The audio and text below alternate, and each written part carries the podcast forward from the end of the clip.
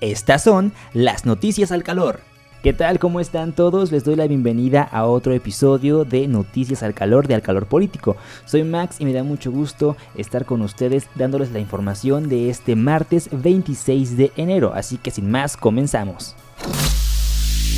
Estados de la República, así como personas físicas y morales de los sectores social y privado ya podrán adquirir por su cuenta la vacuna de COVID-19, aunque para ello deberán cumplir con cinco requisitos, los cuales limitaría la venta de la dosis al público. Y es que para participar, empresas y entidades deberán de apegarse al Plan Nacional de Vacunación, mostrando los contratos con las farmacéuticas autorizadas, además de respetar el calendario y prioridad de los grupos de personas, con el argumento de evitar duplicidad en la aplicación los fármacos. Fue el mismo secretario de Salud Federal, Jorge Carlos Alcocer, quien publicó el acuerdo en el Diario Oficial de la Federación este 25 de enero, estableciendo esta medida como una acción extraordinaria en materia de salubridad general.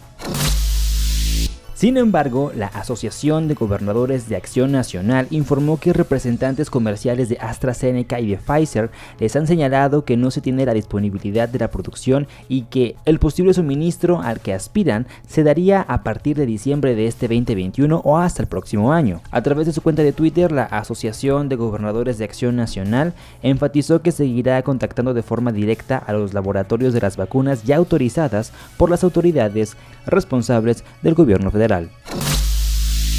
Por su parte, el presidente municipal de Jalapa, Hipólito Rodríguez Herrero, informó que su administración acatará las disposiciones oficiales de la federación para que sean ellos los que faciliten la vacuna contra la COVID-19, como no podría ser otra forma considerando que la administración de Jalapa es morenista. Recientemente, la Secretaría de Salud autorizó que gobiernos locales y empresas compren sus propias vacunas si es así que lo desean, además atendiendo ciertas condiciones. Al respecto, el alcalde de Jalapa aclaró que seguirán las reglas de las instancias federales y estatales.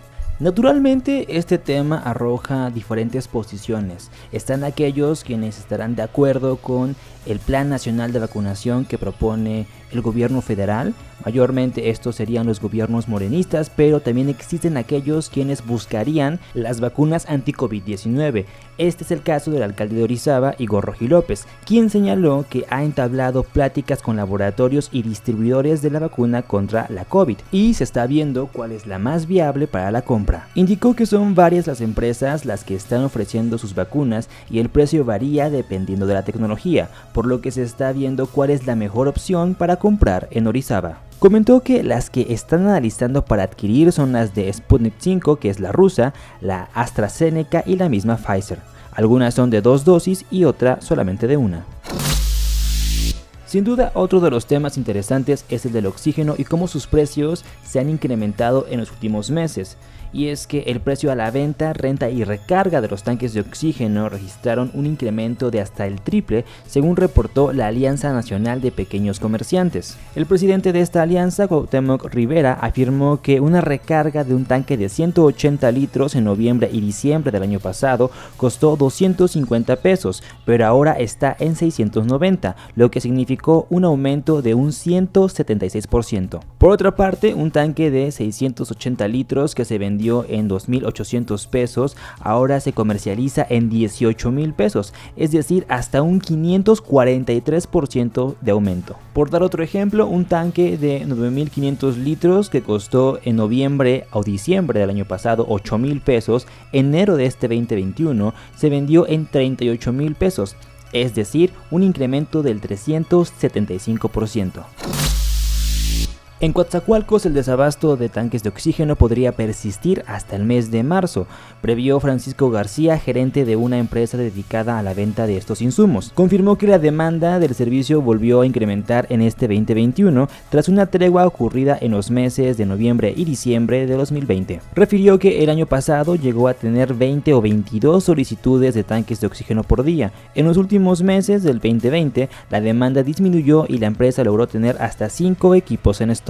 Ante la polémica que existió en Ciudad de México por empresas que vendieron oxígeno industrial en lugar de medicinal a las personas desesperadas por atender a sus familiares, Francisco García pidió a la gente no ingerirlo, advirtió que es nocivo para la salud.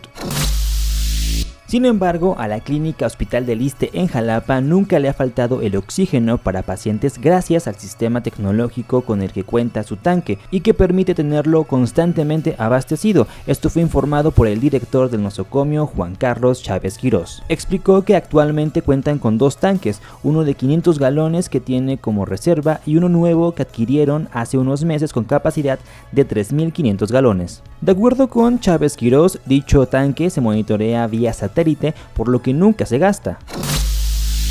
Y pasando a otra información, el año pasado, de obligado aislamiento para evitar el contagio masivo de coronavirus, el estado de Veracruz ascendió a quinto lugar nacional en llamadas de emergencia por violencia familiar, al registrar 39.873, cifra que superó en 10.8% a las 35.960 del 2019, en el que la entidad veracruzana ocupó el octavo lugar en el país, de acuerdo con información de la Secretaría de Gobernación. Datos del documento informativo sobre violencia a las mujeres, incidencia delictiva y llamadas de emergencia 911 de la CEGOP con fecha al corte del 31 de diciembre indican que los estados de la República Mexicana con más llamadas de emergencia en el año 2020 son la Ciudad de México con 81.523 llamadas, Nuevo León con 80.834, Guanajuato con 68.974, Sonora con 57.697 y Veracruz con 39.873.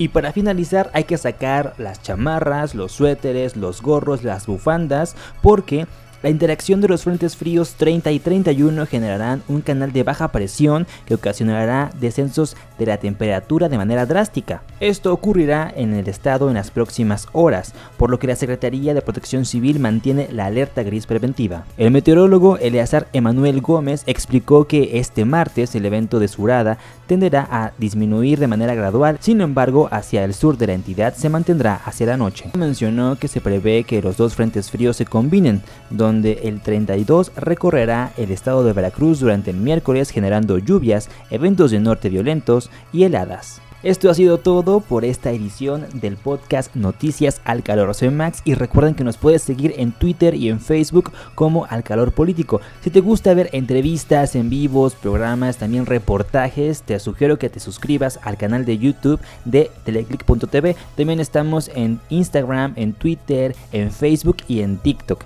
También te recuerdo que para estar siempre informado debes de consultar nuestro portal de noticias www.alcalorpolitico.com. Estas son las noticias al calor.